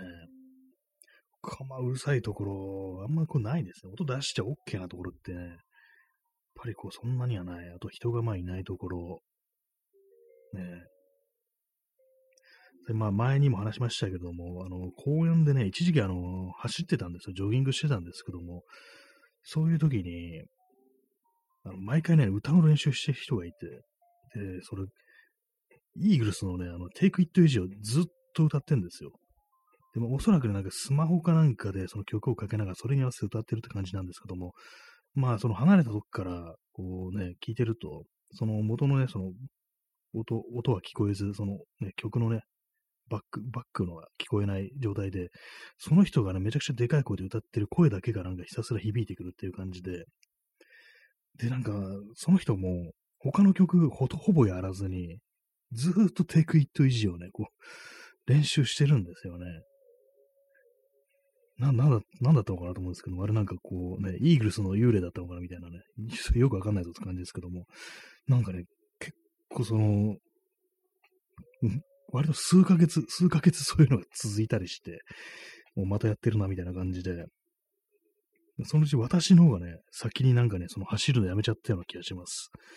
まあ、いつの頃からね、彼見なくなってしまったんですけども、おそらくね、あの、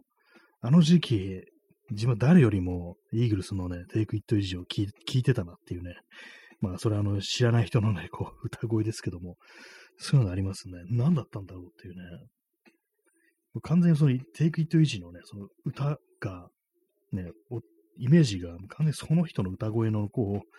歌声で上書きされてしまって、結構あの今正確になんかその人の、ね、声が脳内で再生できる感じになってますね。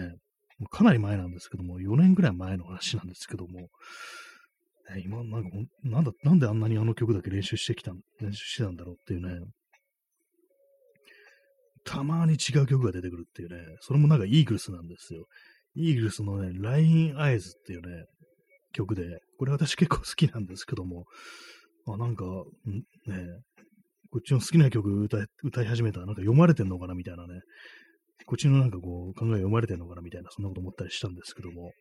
でもまあすぐにね、すぐにあの、テイクイットイージに戻ってしまうという感じでしたね。あ、耳かきさん、うさぎ団子、ありがとうございます。ね、まだまだ、まだまだお月見のシーズンは続くよっていう感じで、いいですね。うさぎの団子。ね、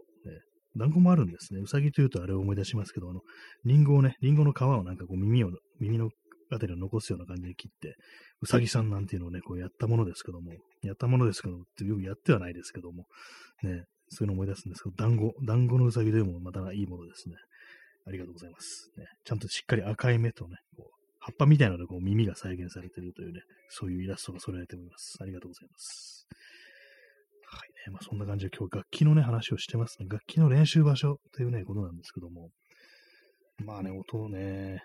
リコーダー、リコーダーはね、こう、大丈夫ですということになりました。公園とかならっていうね、河原とかならって感じですけども。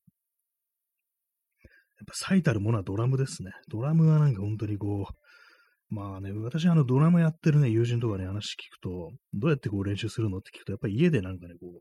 スティックはあって、なんか適当になんかね、雑誌とか箱とかをこう置いて、それをなんかね、こう、叩く感じで、まあ、イメージですよね。まあそういう感じでこう練習してるっていう風に言ってましたね。やっぱドラムセットっていうものはね、なかなかこう、手に入るもんじゃないですからね、置けないしっていうね。まあ、電子ドラムっていうものもありますけども、なかなかね、そうやるのが難しいですから、そういうのはね、困難さがありますよね。私はね、本当楽器の中でドラムっていうのがね、かなりこう、ハードルの高いものだという認識があって、あれなんかできる人は結構ね、尊敬するっていうね、ところありますね。結構なんかもう、ね、叩いてみたりしたことあるんですけども、難しいですよね。右手と左手、左足、右足がなんか全部違う動きをするっていうね、どうなってんのこれみたいなね。それに加えてなんかコーラスとかまでしてると、なんか脳どうなってんのかなみたいなこと結構思うんですよね。私、昔、あの、学校、高校の時に、あの、吹奏楽部、まあ、音楽部ですね。で、吹奏楽部の友達に、がいたんですけども、ちょっとね、あの、ドラムセットが音楽室だったものですから、叩かせてもらったことあったんですね。まあまあ難しかったですね、なんかね。なんかあれもね、そう、右手と、そう動、動きがね、全部違うっていうのは、すごくなんか自分にとって難しく感じられて、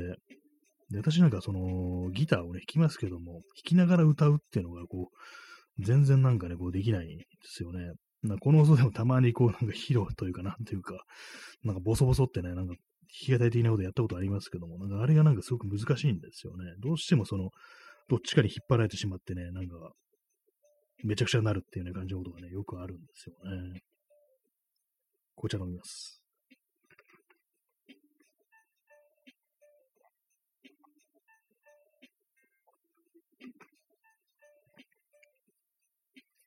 1リットルのね、紅茶を飲み干しそうな、ね、感じですね。この音で喋りながらやってると、本当になんかすぐにこう、飲み干してしまいますね。人間1日2リットルの2リットル以上だったかな。もう水分が必要だなって言いますけども、ここで喋ってると1リットルぐらい余裕でいけるというね、感じになりますね。あと水とかよりも、なんかこう紅茶とかにした方がなんか喉の、喉の通りがいいですね。水だとなんかほんと飽きてくるというか、あ水だなという感じで、喉が渇いてないとなかなかスッとね、こう通過していかないんですけどもね、こう、喉を。なんか紅茶とかだとスッと飲める感じがしますね。やはり味がないというのは、なんか、ね、こう、飲みづらいということなんですかね。はい。ね、まあ、そういう感じ、楽器の練習ですね。今私の傍らにあの、Line6 のポットっていうね、これアンプシミュレーターというものなんですけども、これにね、エレキギターとか、ヘッドホンとか、あ、あるいはこうアンプとか、そういうものをつないで、こう、まあいろんなアンプの特性みたいなものを再現できるとアンプシミュレーターという、まあ、そのままのね、こう、ものなんですけども、まあ、練習するにはね、こういうものをこう使って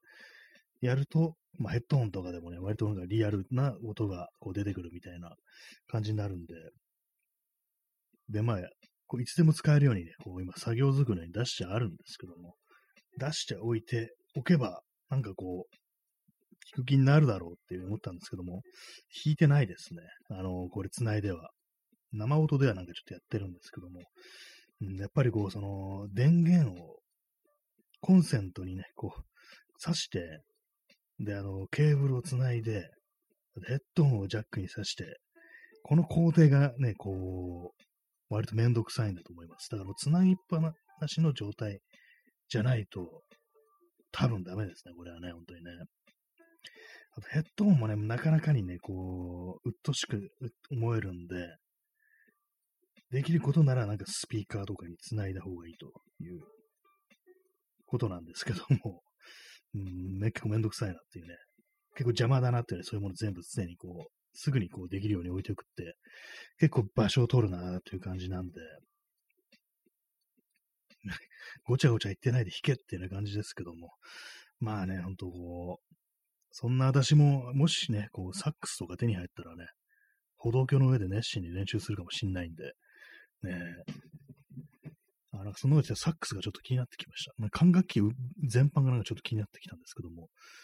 あとなんかね、あの、バイオリンとかもね、実際弾くとどうなんでしょうか。あの、ドラえもんでね、あの、静香ちゃんがね、バイオリンの練習しててうるさいって言われてるシーンがなんか、よくあったような記憶あるんですけども、やっぱり音がでかいんでしょうね、バイオリンって。今、あの、ヤフオクで、あの、サックスで検索してみます。アルトサックスにしようかな。アルトサックス、カテゴリーアルトサックスで、ね、こう、見ていると、えー、っと、これは、あの、落札相場って見てみましょう。やっぱ結構高いんですね。高いんですね。バカみたいな感想ですけども。アルトサックス、あ、でもなんか結構安いものは安いですね。なんか2万円ぐらいのやつもあったりして、まあ多分ヤマハだとかね、まあそういうようなね、こう、ね、やつはちゃんとしたやつってことで高いのかもしれないですね。本当なんかいいものだと、ね、何十万ってするようなものがこう出てたりして、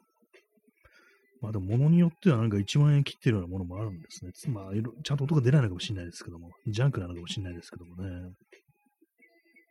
えー、P さん、えー、もしもサックスが吹けたならと、西田敏行が、あ、ありましたね。そんな曲が。えー、もしもサックスが吹けたならというね、だいぶなんかちょっとあの、ね、でかい音出してくんなみたいな感じですけども、ね、あれどういう曲、もし、まあ元、元ネタあの、もしもピアノが弾けたなでしたけども、あれどういう曲だったか、ね、なんかね、こう好きな人に対してね、こう気持ちを伝えたいっていう、なんかそんな感じのね、ことだったと思うんですけども、ね、もしも、あ、そう、もしもピアノが弾けたなら、思いのすべてを歌にして君に伝えることだろうっていうね、歌詞ですね。これがあの、もしもサックスが吹けたならだったらね、歌が歌えませんから、口塞がってるから、ね、これだいぶ違ってきちゃいますけども、あ、でもサックスはね、サックスはの歌なんて必要ないっていうね、その音だけでこう、ね、すべてを伝えることができるというね、そういう楽器なのかもしれないですね。えー、チャンツさん、えー、ミュートつけることもできますが、つけていてもかなりうるさいです。集合住宅ではまず無理が、近隣住民へのご挨拶が必須です。バイオリン。ああ、そうなんですね。ミュートつけてても、まあ、うるさいっていう感じなんですね。ああ。なるほど。結構、あの、エレキギター爆音で鳴らしてるレベルレベルの、あれが出てくるんですかね。なかなかちょっと厳しいですね。そう考えると。それこそ河原とかですよね。歩道橋とバイオリンってのはちょっとあんまこう合ってないような、こう、気がするんですけども、どちらかと言ったらなんかもう少しね、なんか勝者な感じのところじゃないとっていうね、荒々しいところではないような気がしますね。川の方がなんかいいかもしれないですね。夜中にあの河原でバイオリンを弾いてるね、人がいるっていうね。まあ、どういう旋律をこうね、こう、弾くんでしょうか。バイオリン、バイオリンね、バイオリンって何を練習したら、こういいんですかね。なんかこう、その、楽器ってなんかね、こうやるに対、ね、際して、こういろいろなんか、まずこの曲を練習するみたいな、なんかそういうのって割となんか、どのジャンルにもあるのかなというふうに思うんですけども、バイオリンって何を弾けばいいのかあんまこう、出てこないようなね、こう、感覚ではありますね。情熱大陸とかなんかあんまやりたくないですよね、基本的にね。なんか、ちょっとね、えー、チャンツさん、えどうしても幽霊っぽくなってしまいますね。人目を避けると。まあそうですね。なんかこう、音が聞こえてくるみたいな感じで、大体まあ幽霊ですからね。あの、精霊なんていうあの、ね、なんかあの歌でなんか人をね、こう、誘い出してね、こう、海難事故を起こすみたいなね、なんかそういうなんかこう、伝説上のなんかね、こう会議みたいなものがありましたけども、そんな感じになっちゃいますよね。あれは確か人魚みたいな存在だったのかな。まあ、そんなね、ところになっちゃいますからね、基本的にね。ゲゲゲの鬼太郎に出てくるあの吸血鬼エリートっていうね、こう妖怪がいましたけども、吸血鬼いましたけれども、あれはギターの音でね、こう誘い出してね、こう血を吸うっていうね、ことを確かやってましたね。あ、P さん30分延長チケットありがとうございます。もう200、207枚ですね。もうすごい数になってきました。もう、やりたい放題のね、こう放送なんですけども、ね、死ぬまでね、こう、ライブ配信みたいなね、何を実況するつもりだって感じですけども、本当なんか200枚もあると何でもできるっていうような、そんな感じになってきますね。歩道橋の上でサックスを弾くことも、吹くこともできるんじゃないかみたいな、そんなね、気持ちがしてきますね。はいね、まあそういうところで、なかなかそうなんです。難しいですね。どうも人目を避けると幽霊になってしまうっていうね、感じでね。ま、P さん、ゲリラライブ。あ、もう、練習用のゲリラライブと、こう、言い張ってね、いや、これはライブだから、みたいなね、感じでこうやればい結構いいのかもしれないですね。完全にこれ、練習みたいな音しか出してないけど、これはライブなんだ、みたいな。まあ、生音にはね、変わらないですからね。それはもう全ての生音はライブであるみたいな、そういう思想でもって、こう、楽器に取り込むと、なんか練習も、練習じゃない、あの、上達も早いんじゃないか、みたいなね、ことをね、思いますね。まあ、結局のところあれですね、あの、楽器を始めるとなると何が一番手軽なのかっていうね、ことはまあ、こう思うんですけども、何ですかね、リコーダー、リコーダーやっぱ、大体まあみんな持ってますからね、あれね。まあ、子供の頃のやつ残してるかどうかっていう問題ありますけども、やっぱその辺ですよね。あと、ピアニカってやつありますよね。あの、あの、鍵盤なんですけども、ハーモニカみたいな音が出て、それあの、口つけるね、あの、パイプみたいなのがついて、そこで吹きながら、こう、鍵盤をた、ね、こう、押すと、こう、音が出るってやつで、私なんか子供の頃やった記憶があるんですけども、あれもまあまあね、こう、ね、やりやすい、そういう存在の楽器でありますね。たまに中古楽器屋とかでも置いてあったりしますからね、ピアニカとかね。まあ、あとはまあ、ハーモニカ的なもの、ね、かっていうね、感じですね。私、あの、前にあの、ブルースハープってやつをね、持ってたことがあって、それもね、なんかね、キー違いでね、あ今、キ違いって意味じゃないですよ。あの、キキーが、音の高さというか、キーキー違いで、危険な、危険な言葉ですな、これね、なんか。ね、それで、こう、二、二種類持ってて、で、まあ、買ったらいいんですけども、ほぼ練習しないでね、あの、ヤフオクで売りましたね。割となんか、ちゃんとした値段で売れたという 記憶があるんですけども、なんかね、難しかったです。あれは、なんかこう。そしてそんなにあの、ブルースハープを使って吹きたい曲ってのは別にないというね、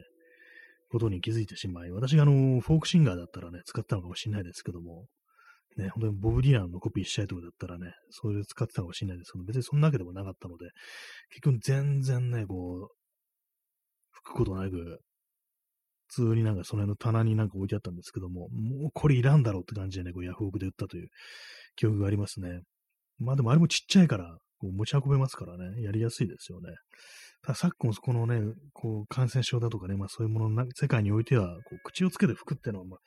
外で練習するのね、よく考えたら、あのー、あれですね。少しあの、抵抗があるみたいな感じになりそうですね。ハードルが高いみたいなね。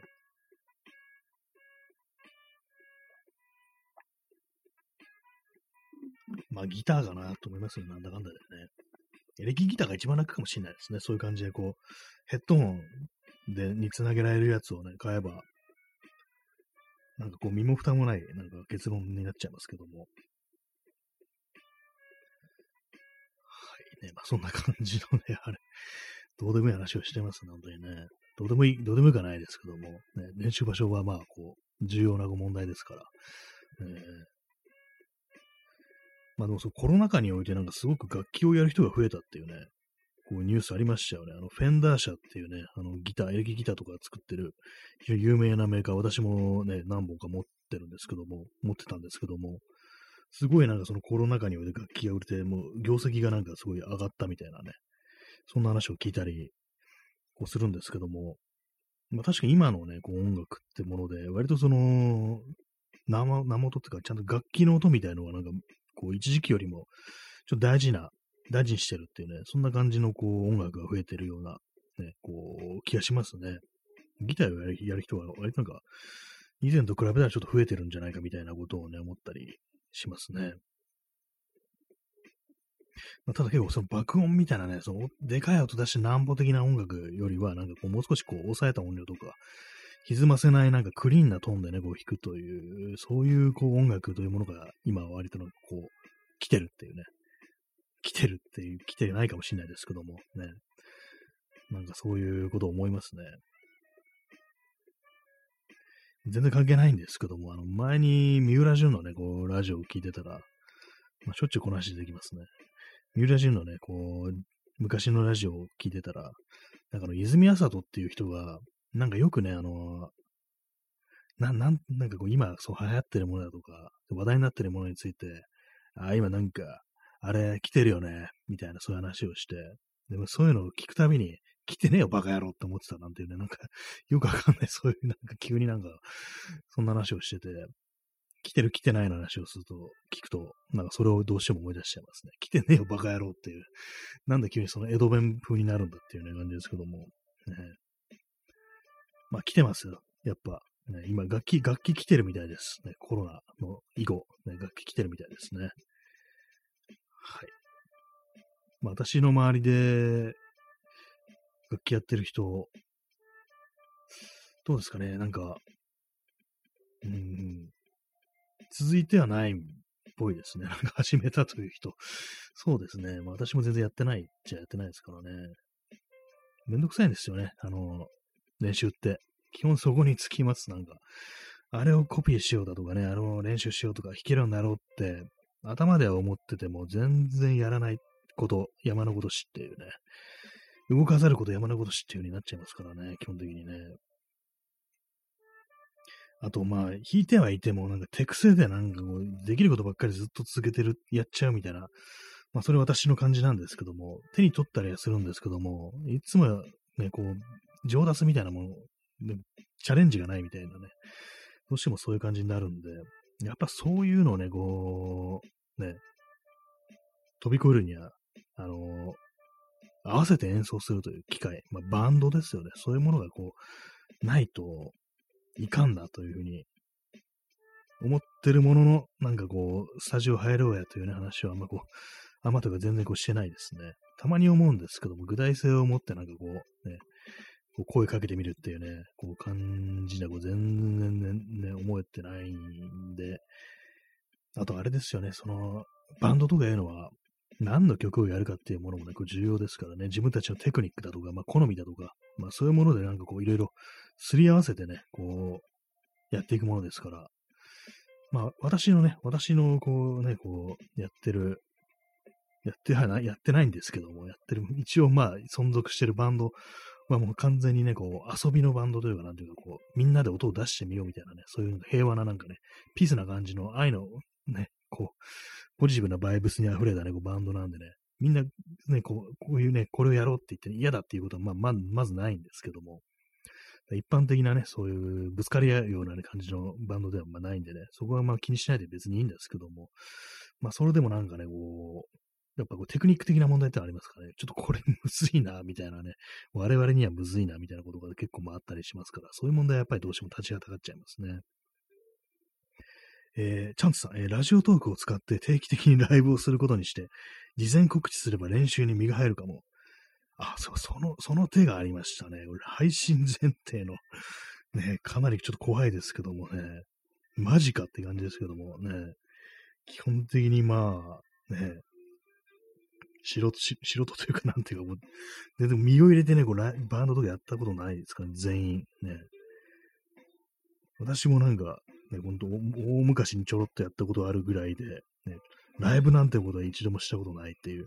感じですから、確かにね、こう、そうですね、スタジオライブ的なこう手で持ってね、その配信をするという、それを事前告知して、今度のね、こうあれにこう、やりますみたいなこと言えば、確かにそれはなんかこう、練習するかもしれないですね。強制的というか、ねまあ私の性格で言うとなんかそのグダグダなところが逆に面白いんだみたいな感じでね、こう、開き直ってしまうね、それも少々ありますけども、まあ、そこはなんかね、こう、なんとかこう、ちょっとね、難しめの曲をやることにして、そうすれば確かにこう練習に身が入るかもしれないっていうのはありますね。事前告知しちゃうってのは結構ね、手ですよね。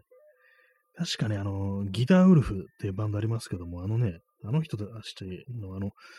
ボーカルの人、聖治、ギター、ギターウルの人ですね。あの人がなんかこう、あれですよ、なんかもう、いきなり、バンド始めた時、いきなりなんかライブの予定入れて、そしたらもうなんかもう練習するしかないから、ちゃんとやるからっていう感じで、まず最初になんかライブのね、こう、予定を入れたなんていう話をしてましたね。まあ、確かにその通りだって思いますね。こう、やると決まっちゃえば、おい、練習するしかないぞ、みたいな感じになりますからね。そういう感じのやり方も、まあ、ありかもしれないですね。人にこう聞かせるというね、感じのことにすればというね、ことなんですけども。まあね、ただこれをなんかメンバーが了承するかという問題もちょっとありますけどもね、本当にね。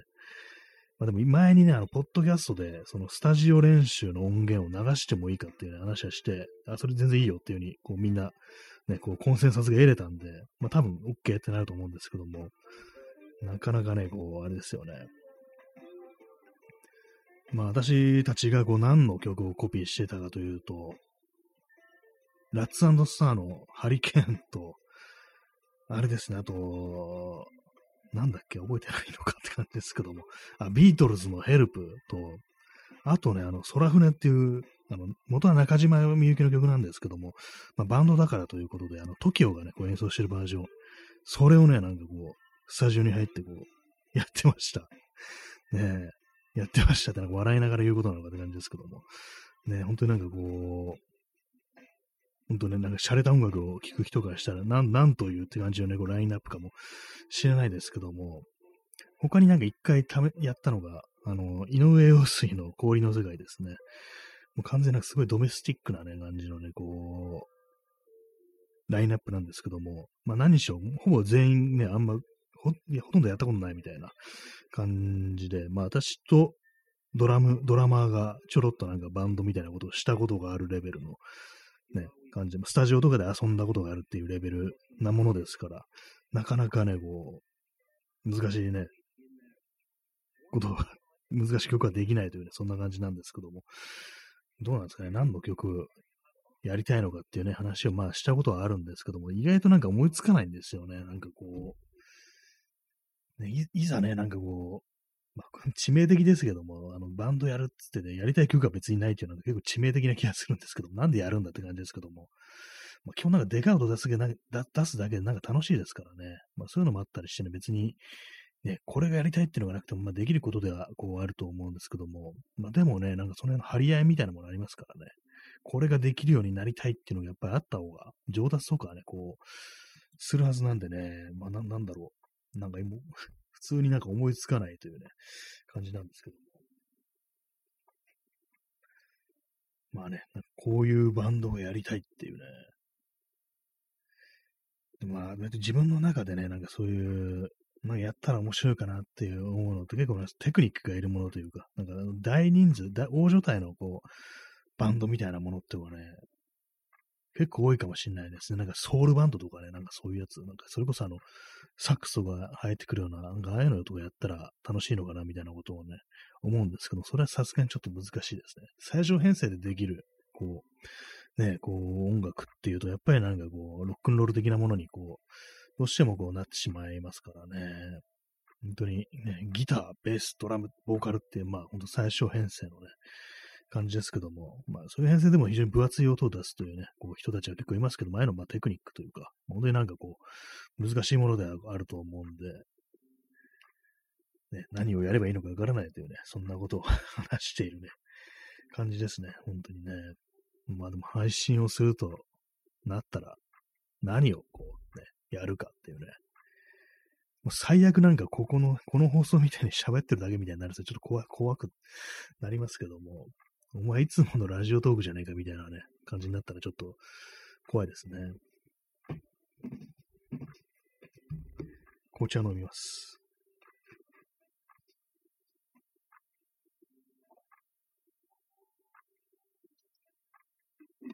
紅茶の香りみたいのがなんか底の方に溜まってて、なんか結構、ね、沈殿してますね、割と。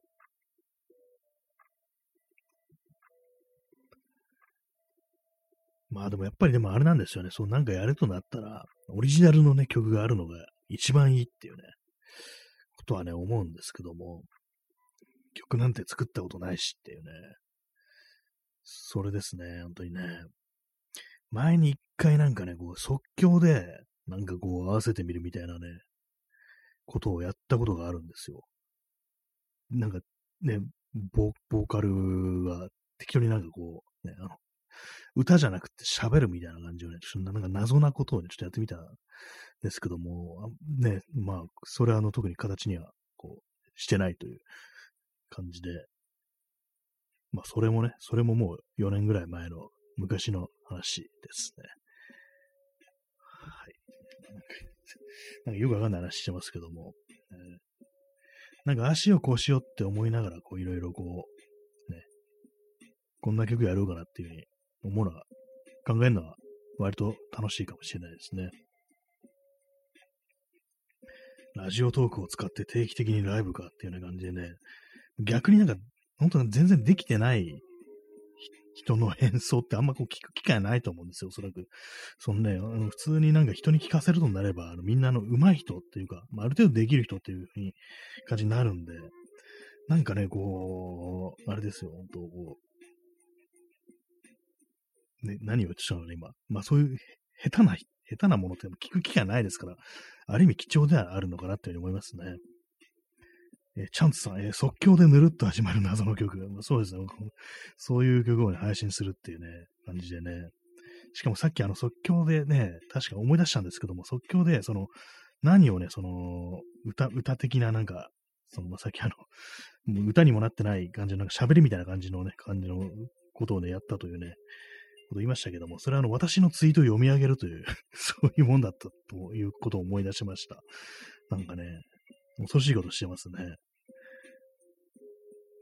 はいね。人、人に、人に自分のツイートをこう ツイートを読み上げられるという、しかもなんか演奏付きっていうね、それはなんかあのー、あれですよね。なんて言うんですかね。そうですね。チャンツさん、シュイートリーディングって、それ、まさしくそれですね。リーディングなんですよ。それをなんかやってしまったというね、感じなんですけども、まあ、録音してないんですね、それはね。えー、チャンツさん、えー、録音してない場合が多いですが、意外とそういうのが良かったりするんですよね。まあ、そういうの、そうですね。ああの時うまくね、できたのに、あれ、録音しちゃえばよかったな、みたいなのって割とこう、あったりしますからね。まあ、そういうのもね、こうあり、こうね、なかなかこう難しいところであるんですけども、ね、ねお姉さん、えー、同じ曲をいろんなバージョンで繰り返すのもあり、あ確かにもうそういうもう、ある意味ちょっとグダグダではありますけども、なんかちょろっと変えてるみたいなね、そういうのなんか延々こう聞かせるというか、なんかこう、ライブというよりか、なんかこう、適当にやってるところにみんな遊びに来る的な体でね、こう、やるっていうのもちょっと面白いかもしれないですね。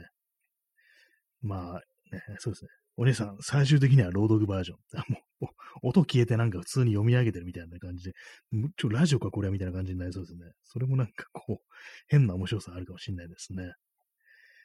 はい。まあ、そういうわけで、なんか本日もね、ちょっとわけのわかんない感じで、今日は長めに1時間半お送りさせていただきましたけども、いかがでしたでしょうか？まだ雨は降ってないですね。まあ、台風の夜の放送というものもなんかおつなものかなというふうに思うんですけど、それは多分明日、明日かな。まあ、まあ、場所によると思うんですけども。まあ、そんな感じでね、ちょっとあの、なんかあの、音が出したくなってきましたね。なんか、